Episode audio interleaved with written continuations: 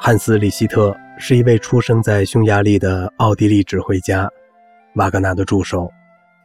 1876年，瓦格纳让他指挥了《尼伯龙根的指环》的第一次完整演出。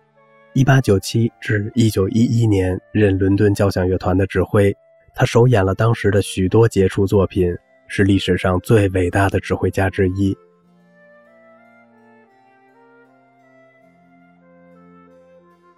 他们住在英格兰期间，里希特夫人病了，经常昏倒，必须卧床，德语叫 schwinden。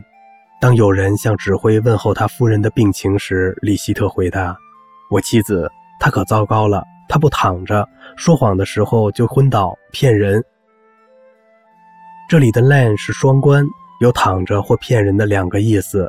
德语的 schwinden 昏倒，听上去很像英语的 “swindle”。骗人和欺诈的意思。